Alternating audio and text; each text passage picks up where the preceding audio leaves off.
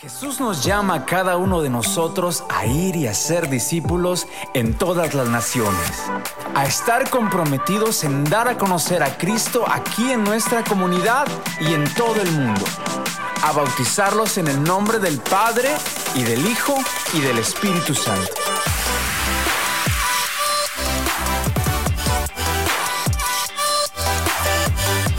Y ayudarlos a experimentar el amor de Cristo.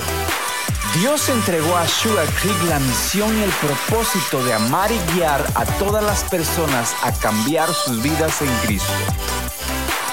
Porque no somos una iglesia pequeña, somos un ejército poderoso.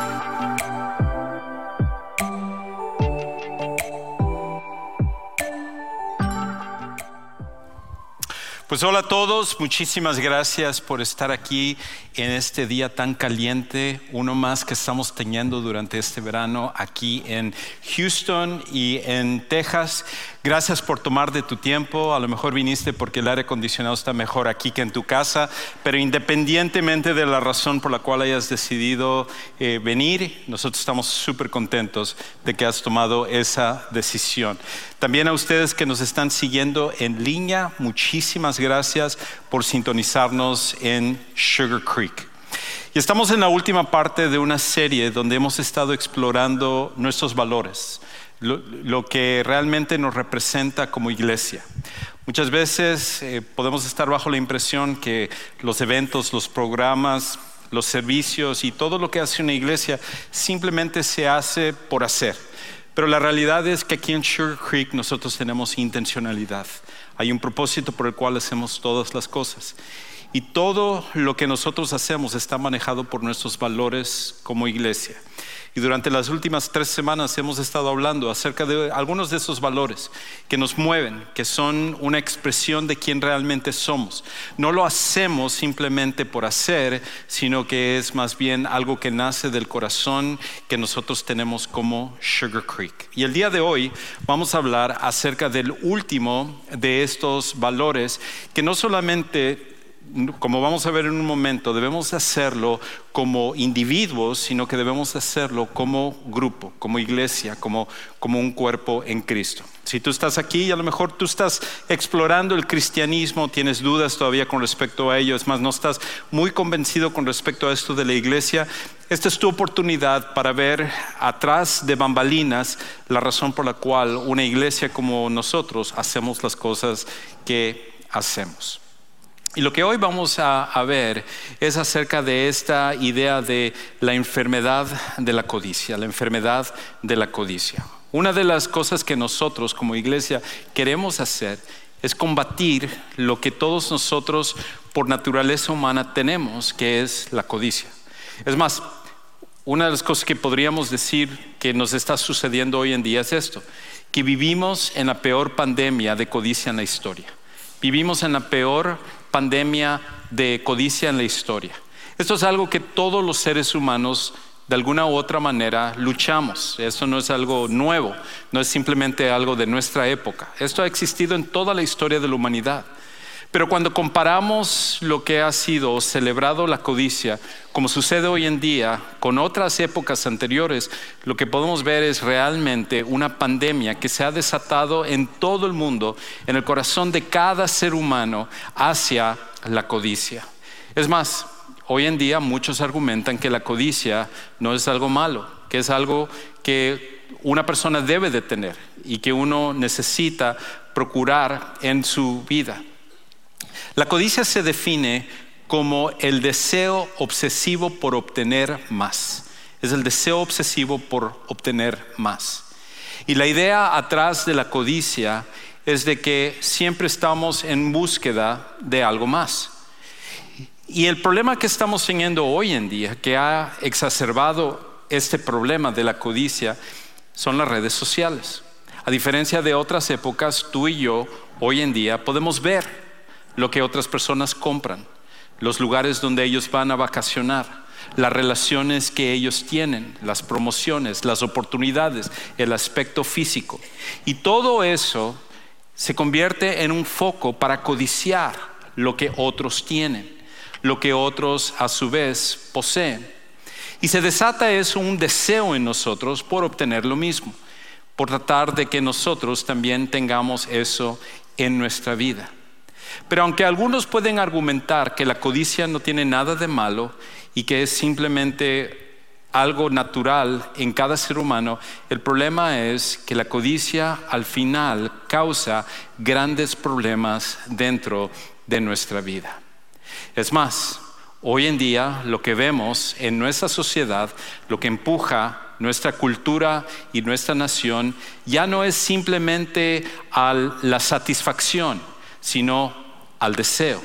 Porque la idea con respecto a esto es de que cuando tú compras algo, en vez de tener satisfacción con aquello que tú has adquirido, que has comprado, que has recibido, una vez que recibimos una cosa, nuestro deseo se torna hacia otra cosa.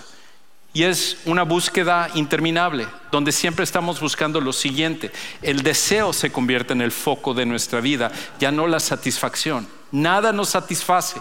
No importa lo mucho que lo deseemos, una vez que lo obtenemos, siempre estamos queriendo más y queremos lo siguiente. La codicia, tarde o temprano, va a traer daño a nuestra vida. Y no solamente a nosotros, va a traer daño a la gente que está a nuestro alrededor. Y Dios, que conoce tu corazón y conoce mi corazón, sabe la manera como esto nos va a dañar. Y Él nos advierte con respecto a esto.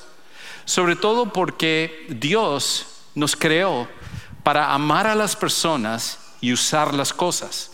Pero la codicia usa a las personas y ama a las cosas. Lo que hace la codicia es que tornan las cosas al revés. Las cosas están hechas para usarse. Tu carro, tu ropa, el dinero, una casa, todas las cosas que son materiales, son cosas que debemos de usar, mas nunca debemos de amar. Porque cuando amamos las cosas se convierte en lo central en nuestra vida. Y demasiadas personas han perdido una relación con otros o han perdido el enfoque de su vida o su identidad porque aman demasiado a las cosas o desean obtener más. Más bien el amor debe de ser centrado sobre las personas. Debe de eh, ser algo que caracterice un matrimonio, una relación de padres e hijos, una relación de amigos, una relación entre seguidores de Jesucristo pero nunca debe de ser algo que caracterice nuestra relación con las cosas materiales. Y por eso en un tiempo donde la sociedad empuja el materialismo y nos dice que lo único que importa es lo que tenemos en nuestras manos, lo que podemos obtener, aquellas cosas que nosotros podemos comprar, poseer o adquirir, entonces con el tiempo esto nos va llevando al punto donde dejamos de amar a las personas y empezamos a amar las cosas y empezamos a utilizar a las personas. Y Dios sabe el gran daño que esto puede causar en nuestras vidas. Es por esa razón que probablemente Jesús, perdón, Jesús en el Antiguo Testamento, a través del de el Padre y el Espíritu Santo, cuando ellos escogieron una nación para ser un modelo para el resto del mundo, que ellos pudieran ser una luz, como lo dice el profeta Isaías, a todas las naciones, para que pudieran ver lo que Dios puede hacer cuando una nación le sigue a Él. Dios entonces le dio un código moral a la nación de Israel. Dios que había escogido esta nación como el modelo para el resto del mundo, Dios les dio entonces un código que nosotros conocemos hoy como los diez mandamientos. Y los diez mandamientos iban a ser una manera en la cual los ciudadanos de esta nación, el pueblo de Dios, seguiría para poder agradar a Dios. Y entonces Dios dividió los diez mandamientos en dos partes. Los primeros cuatro mandamientos tienen que ver con nuestra relación con Él. Y los otros seis mandamientos tienen que ver con nuestra relación con las demás personas. Algunos han notado las similaridades que hay entre los diez mandamientos y otros códigos morales de otras religiones y otros imperios y otras culturas y otros tiempos y han visto muchas cosas muy parecidas. Inclusive en el tiempo en el cual fue escrito los diez mandamientos o Dios dio los diez mandamientos a la nación de Israel en el Éxodo, existía ya un código que se llamaba el Código de Hammurabi, considerado el código moral más antiguo de la historia. Y ese código estaba escrito de una forma muy similar a los diez mandamientos. Y los que critican la Biblia y los que son escépticos acerca del el cristianismo usan esto como un ejemplo para decir que los diez mandamientos fue una copia. Pero la realidad es de que hay algo que distingue a los diez mandamientos de todos los códigos morales.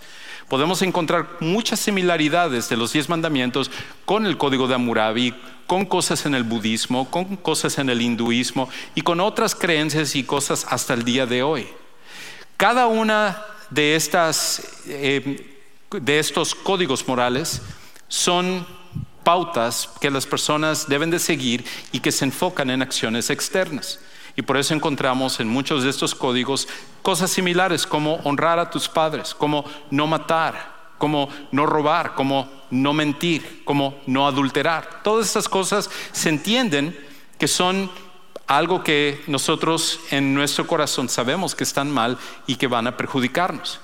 Pero los diez mandamientos tienen una cosa que ningún otro código moral tiene. Mientras que eh, se enfoca también en lo externo, los diez mandamientos termina, el último mandamiento, el décimo mandamiento, no con una acción externa, sino con un deseo interno. Y el deseo interno es la codicia.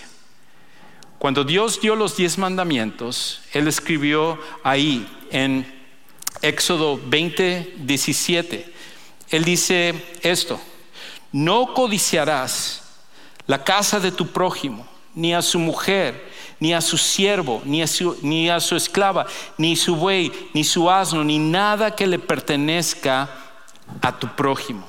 ¿Por qué? Porque Dios pone énfasis y lo, y lo incluye dentro de la lista de las diez cosas más importantes que los judíos debían, o en ese tiempo los hebreos, debían de poner énfasis? Porque Dios sabe que la codicia es algo que destruye. Y la codicia no es algo que nosotros podemos ver, como el adulterio o como el asesinato o como deshonrar a los papás. Porque una persona puede ser codiciosa en su corazón y no necesariamente externarlo en alguna otra manera. Pero la realidad es de que tarde o temprano la codicia va a destruir la vida de una persona y destruir la vida de aquellos que están a su alrededor. Y Dios que nos ama tanto entiende el peligro que la codicia puede traer. Y por eso Él nos advierte de dar rienda suelta a lo que en nuestro tiempo se considera muchas veces como hasta una virtud. Es por esa razón que la codicia termina infectando cada área de nuestra vida. Si nosotros no tenemos cuidado, la codicia es como un virus que se va expandiendo y que va enfermando e infectando cada parte de nuestra vida nuestras acciones, nuestras motivaciones, nuestras relaciones, nuestra identidad. Cada parte de quienes somos empieza a ser controlado por la codicia.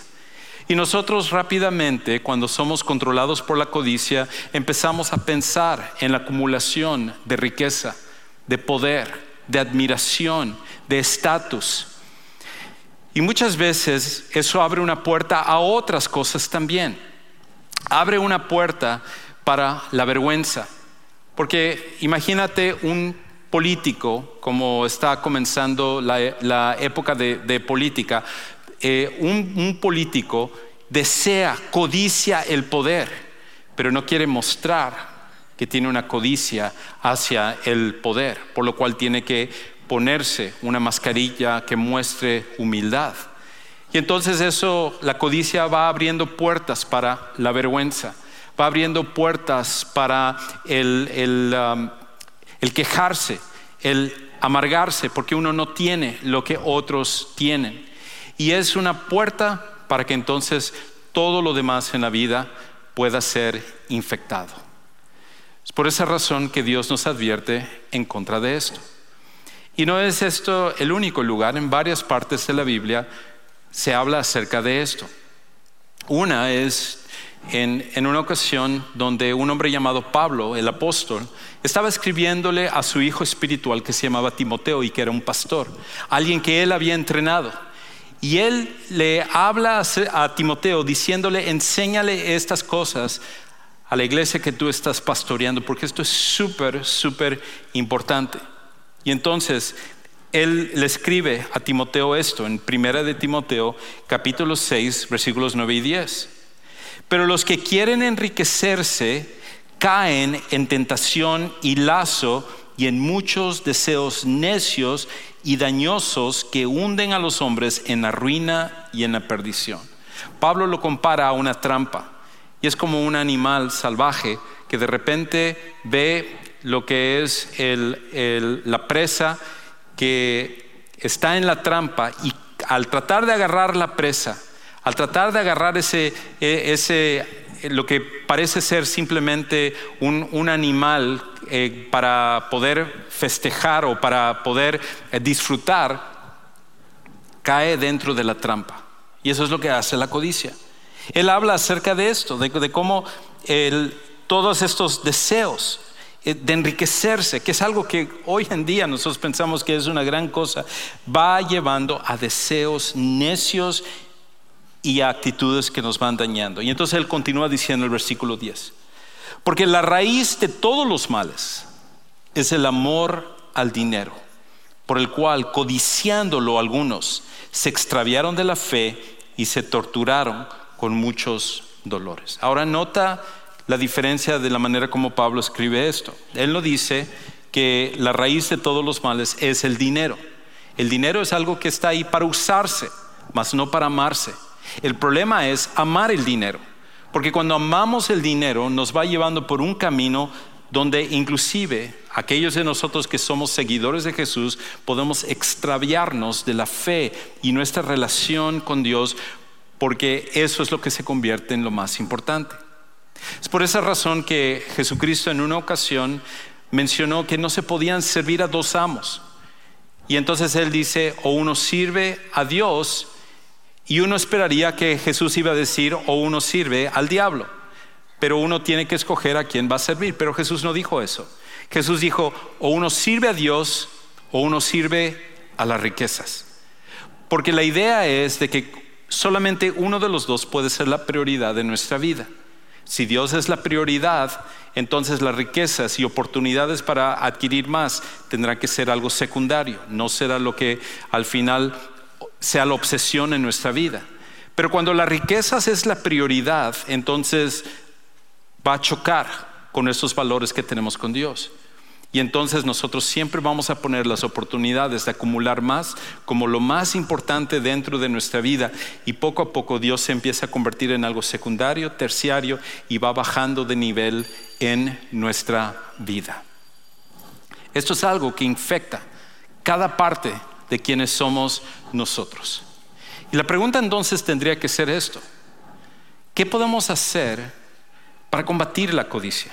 ¿Cuál es la cura para que nosotros podamos combatir esta infección que todos nosotros tenemos en algún grado u otro? Y la respuesta es esta, que la cura para la codicia es la generosidad. La cura para la codicia es la generosidad. Es la acción, es la decisión que Dios nos da para que nosotros podamos combatir lo que es la codicia. Y en un tiempo donde la codicia es celebrada y la codicia es admirada, más que nunca nosotros necesitamos ser personas generosas. Y es por esa razón que como iglesia nosotros enfatizamos la generosidad y enfatizamos el hecho de ser una iglesia generosa, porque cuando hacemos esto estamos preparando nuestros corazones para no ser controlados por la codicia. Pablo, que había escrito esto a su hijo espiritual, hacia el final de su vida vuelve a enfatizar esto. Y en una ocasión, eh, cuando él estaba ya entendiendo que su vida estaba hacia el final, teniendo él aproximadamente 60 años de edad, Y después de haber hecho tres viajes misioneros donde él había levantado diferentes iglesias y poco a poco Dios había usado eso para ir expandiendo el Evangelio, Dios había revelado a Pablo que él iba a ser martirizado en la ciudad de Roma. Y entonces él, entendiendo que su prioridad era hacer la voluntad de Dios, empezó a embarcar, embarcarse hacia la ciudad de Roma. Pero en el trayecto hacia Roma, él para unos días en una ciudad que se llamaba Mileto.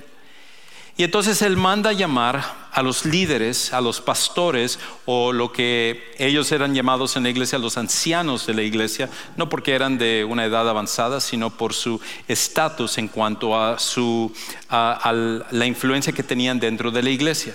Y entonces él manda llamar a todos los ancianos que se encontraban en la iglesia en la ciudad de Éfeso a que vinieran a estar con él por última ocasión. Él había pasado tres años en Éfeso, él había comenzado esta iglesia, él había convivido con esta gente, les había enseñado acerca de lo que significaba seguir a Jesús. Y entonces cuando él manda llamar a estos líderes y ellos llegan, Pablo les explica que es la última vez que él los va a ver es la última oportunidad para poder estar con ellos y volver a enfatizar la importancia de la misión de Jesús. Y Pablo al hablar con ellos comienza recordándoles acerca de todo lo que él había hecho en el pasado. Luego él enfatiza lo que Dios estaba haciendo en ese momento en su vida y que él estaba recolectando una ofrenda también para llevar y pasarlo a Jerusalén antes de irse hacia Roma. Y entonces la última parte de su discurso, que es lo que vamos a ver en un momento, él hace una cosa interesante. Él habla acerca de este tema de la generosidad y cómo la generosidad puede combatir lo que es la codicia. Y se me hace interesante porque Pablo podría haberles hablado de muchas cosas. Les podría haber hablado más de teología. Les podría haber hablado acerca de ciertos pasajes o de un entendimiento más profundo de la Biblia. Pero lo que él hace en sus últimos momentos con esta gente es que él les enfatiza la importancia de la generosidad. Y nosotros también necesitamos ser recordados acerca de esto en nuestros tiempos. Y entonces Pablo les va a ayudar a entender que cuando ellos y nosotros somos generosos, pasan ciertas cosas en nuestra vida. De hecho, tres cosas suceden en nuestra vida cuando nosotros somos generosos, porque entendemos que estas tres cosas van a pasar en nuestra vida. Lo primero es esto, que cuando nosotros somos generosos entendemos que Dios es la fuente inagotable de nuestras necesidades. Dios es la fuente inagotable para cubrir cada una de nuestras necesidades. Escucha cómo el apóstol Pablo lo explica ahí en el libro de Hechos, em, capítulo 20, versículo 32. Ahora, terminando el discurso, los, les, perdón, los encomiendo a Dios y a la palabra de su gracia, que es poderosa para edificarlos y darles la herencia entre todos los santificados. Pablo al ir terminando el discurso les dice esto, quiero recordarles acerca de la herencia tan grande que ustedes tienen. Y cuando nosotros como seguidores de Jesús entendemos que contrario al mensaje del materialismo que nos dice que lo único que importa es lo que tenemos en nuestras manos, lo que tenemos en este momento, lo que podemos acumular, lo que debemos de buscar, las oportunidades para obtener más y más, Pablo dice no, su herencia no está aquí. Pueden tener mucho o tener poco, pero eso se puede perder o se puede ganar. Su herencia verdadera no está aquí. Su herencia verdadera les está esperando en el futuro. Y cuando tú entiendes que al final tu herencia verdadera está en el futuro y, nadie puede quitarlo, y al final la herencia más grande que nosotros tenemos es a Jesucristo mismo, entonces cambia nuestra perspectiva de cómo vivimos en esta vida. Y nos permite ser más generosos con las cosas que nosotros tenemos. Porque entonces ya no nos afanamos por tratar de obtener más. Nosotros ya no nos afanamos o somos controlados por los deseos de siempre tener más y más. Y quizás esto es más importante para la mayoría de nosotros que somos inmigrantes. porque hasta cierto punto hay un temor en nosotros, que nosotros hemos experimentado una pobreza real en nuestros países o hemos estado alrededor de esta pobreza y nosotros decimos, jamás quiero yo estar en esa situación. Y al venir a los Estados Unidos y tratar de lograr el sueño americano, la codicia fácilmente se puede convertir en nuestra motivación. Y es una manera de prevenir que nosotros podamos experimentar la pobreza que vimos o que hemos sentido en el pasado. Y debemos de tener mucho cuidado. Al final de cuentas, cuando nosotros entendemos que nuestra herencia no está en esta vida, nos permite ser generosos con las cosas que Dios nos ha dado aquí. Cuando no entendemos esto, perdemos de vista la oportunidad de vivir una vida con una actitud de generosidad. Me recuerda un poquito a una historia que leí que sucedió hace poco de una señora que se llamaba Kathy Brooks. Y esta señora, ah, Kathy, perdón, Boone, esa señora Kathy Boone, trágicamente murió en el 2020. De hecho, aquí hay una foto de, de ella. Y esa señora Kathy Boone murió a los 49 años, una mamá de dos niños, originalmente de Oregón. Y resulta que ella se había involucrado tristemente en las drogas. Y las drogas empezaron a causar estragos en muchas áreas de su vida. Empezó a sufrir depresión, estrés, ansiedad. Llegó un momento en el cual todo esto empezó a controlarla y afectarla tanto que ella decidió abandonar a sus hijos, irse un día y, dejar a su familia atrás. Y cuando la familia se dio cuenta de lo que había pasado, los papás de, ella y, el resto de la familia empezaron a hacer una búsqueda por ella. Ella se fue a vivir como indigente en la calle, simplemente para seguir consumiendo la droga. Y por años ella estuvo en la calle y pasando de un refugio, de un albergue a otro, simplemente viviendo bajo la adicción de las drogas. Sus padres habían contratado a un investigador privado para tratar de encontrarla, pero tristemente nunca pudo dar con ella, porque cada vez que estaba cerca, ella se movía de albergue o estaba en la calle donde nadie sabía dónde estaba.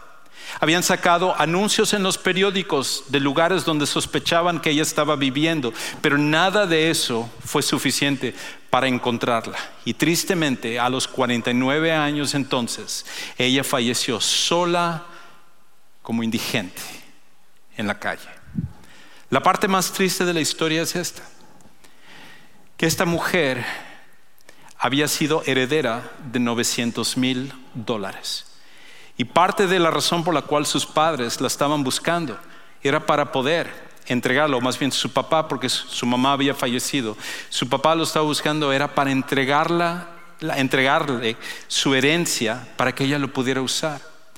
Cuando le entrevistaron al papá, el papá empezó a expresar el dolor tan grande que él tenía por el hecho de que si ella simplemente hubiera tomado este dinero, lo podría haber usado para encontrar ayuda y de esa manera dejar su dependencia o su adicción a las drogas.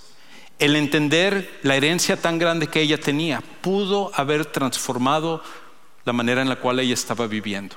Y algo similar es lo que sucede contigo y conmigo. Si nosotros nos volvemos adictos al materialismo de este mundo, la codicia, al igual que una droga, empieza a tomar control de nosotros. Pero cuando nosotros entendemos de la herencia tan grande que nos espera en el futuro, transforma nuestra vida y nos permite ser generosos en esta vida. Lo otro es esto, de que Pablo les habla no solo acerca de la importancia de entender esa herencia, sino que cuando nosotros al final entendemos por qué debemos de ser generosos, entonces nos lleva a esto. Entendemos que en vez de compararnos con otros, debemos servir a otros. En vez de compararnos con otros, debemos servir a otros. Escucha cómo Pablo entonces continúa diciendo acerca de, esta realidad, de no compararnos, sino servir a otras personas. Hechos 20, 33 y 34. Dice él, ni la plata ni el oro, ni la ropa de nadie he codiciado. Ninguna de estas cosas que todo mundo desea, esto no es algo que yo en algún momento codicié. Ustedes saben que estas manos me sirvieron para mis propias necesidades y de los que estaban conmigo. ¿Qué es lo que Pablo está diciendo? Pablo está diciendo de que él, al entender lo que es la generosidad, le permitía vivir de una manera donde en vez de tratar de acumular, en vez de tratar de compararse con otros, en vez de tratar de resentirse o amargarse porque unos tenían y él no tenía, él en vez de compararse con los demás, él lo que se enfocó es a servir a otros. Similar a lo que decía Samil en los anuncios hace un momento. Cuando nosotros servimos a otros, quitamos nuestro enfoque de nuestros problemas y empezamos a ver lo que Dios está haciendo en la vida de otros, lo cual nos inspira y nos ayuda para entonces enfrentar nuestros propios problemas. Pablo fácilmente pudo haber dicho, ¿por qué los demás apóstoles reciben ayuda económica? ¿Por qué los demás apóstoles están eh, vistos con alta estima y a mí no se me trata de la misma manera. A mí no me están dando estas ofrendas. Cada vez que vemos a Pablo hablar acerca de ofrendas o de ayuda económica, nunca era para él, siempre era para otras personas. Y Pablo, en vez de resentirse o amargarse o molestarse por lo que otros tenían al compararse con ellos, lo que Pablo empezó a hacer es que él empezó a trabajar. Y él, de su propio trabajo, no solamente lo hizo para su beneficio, sino como él dice aquí, lo hizo para que él pudiera ser generoso y ayudar a otras personas. Cuando nosotros somos generosos, nos debe de llevar a servir a otras personas, no a compararnos con otros. Mientras más tiempo pasamos en las redes, viendo lo que otros tienen y molestándonos porque nosotros no tenemos eso, más se nos acumula y crece la amargura dentro de nosotros. Pero mientras más tiempo buscamos servir a los demás, entonces nos permite vivir una vida con verdadera generosidad. Una tercera y última cosa es esto, que cuando vivimos vidas generosas, entendemos que recibimos más cuando damos que cuando recibimos. Recibimos más cuando damos que cuando recibimos. Esta parece una ironía, parece una contradicción. A todos nosotros nos gusta recibir. Todos nos encanta cuando alguien nos da un regalo. Nos fascina cuando la caja de Amazon llega a nuestra casa y nosotros llegamos para abrir esa caja mágica y ver lo siguiente que nosotros hemos adquirido o que alguien nos ha dado. Todos nosotros nos encanta recibir. Pero la ironía aquí es que recibimos más cuando damos más que cuando alguien nos da algo a nosotros. Escucha la manera como Pablo lo dice. Hechos 20:35. En todo les mostré no, no en, en, simplemente en que les dije esto, sino que los mostré con mi propia vida. En todo les mostré que así, trabajando, deben ayudar a los débiles y recordar las palabras del Señor Jesús que dijo, más bienaventurado es dar que recibir. Pablo habla acerca de la importancia de que nosotros demos, porque el que da recibe más al dar que cuando recibe. ¿Por qué? Porque cuando tú das, estás quitándote de los lazos que el materialismo tiene sobre tu corazón, sobre las cadenas que estar constantemente codiciando se van formando en tu vida, donde tú siempre estás a la expectativa de recibir más y de obtener más de los demás. Cuando tú eres generoso y cuando tú das, lo que estás haciendo es impidiendo que esas cadenas se formen en tu corazón y que tú seas controlado por la codicia. Cuando nosotros damos, recibimos más que cuando alguien nos entrega a nosotros. Y esta verdad es algo que podemos inclusive ver en la misma naturaleza que Dios ha creado. Interesantemente, hay un libro que se escribió hace algunos años que se llama Los regalos del cuervo. Y este libro que fue escrito por dos científicos que se pusieron a estudiar los cuervos, que se llaman John uh, y Tony Angel, ellos estudiaron la conducta de los cuervos y, se dieron cuenta de esto, que los cuervos pueden desarrollar una naturaleza generosa, que inclusive cuando los los cuervos han recibido comida en alguna ocasión, ellos a su vez se vuelven generosos y ha habido muchos casos donde ellos al encontrar una moneda, una piedra que les llama la atención, un pedazo de cristal, joyas, algún objeto, van y se lo entregan, se lo llevan a alguna persona. Y ellos entienden que al hacer eso es una forma de darle a otra persona.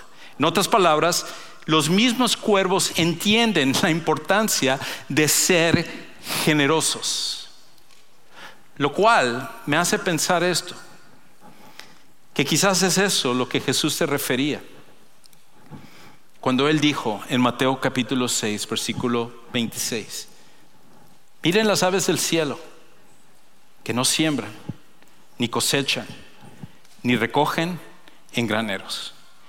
Y el Padre Celestial los alimenta. ¿Acaso no valen ustedes mucho más que ellas?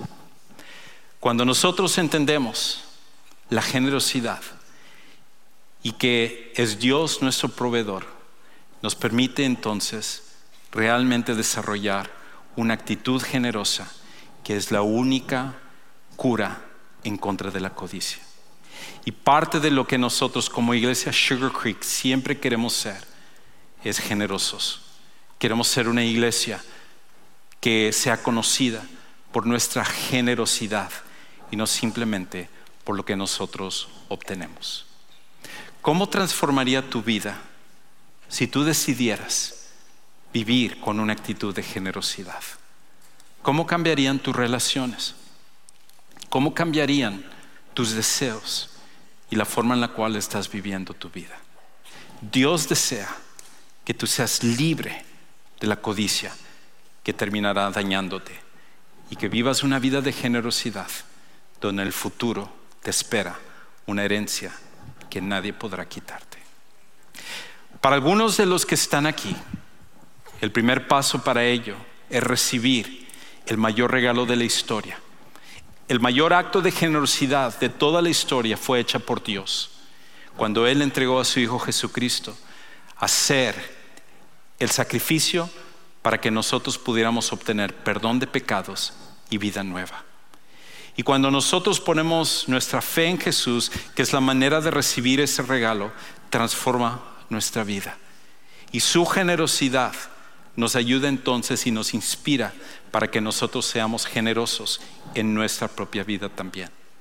Quizás tú nunca has experimentado ese regalo de Dios y nos encantaría que el día de hoy tú lo pudieras hacer.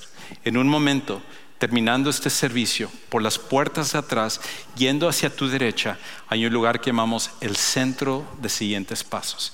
Y nos encantaría que tomes un momento para ir ahí y platicar con personas que están listas para explicarte acerca del regalo más grande que tú necesitas recibir el día de hoy. Padre Celestial, gracias por tu increíble generosidad. Gracias por tu amor que permite que nosotros podamos disfrutar de todo lo que nosotros tenemos. Si no fuera por esa generosidad, ni siquiera estaríamos aquí. Permítenos vivir vidas de generosidad que reflejen tu corazón, de manera que la codicia no tome el control de quienes somos.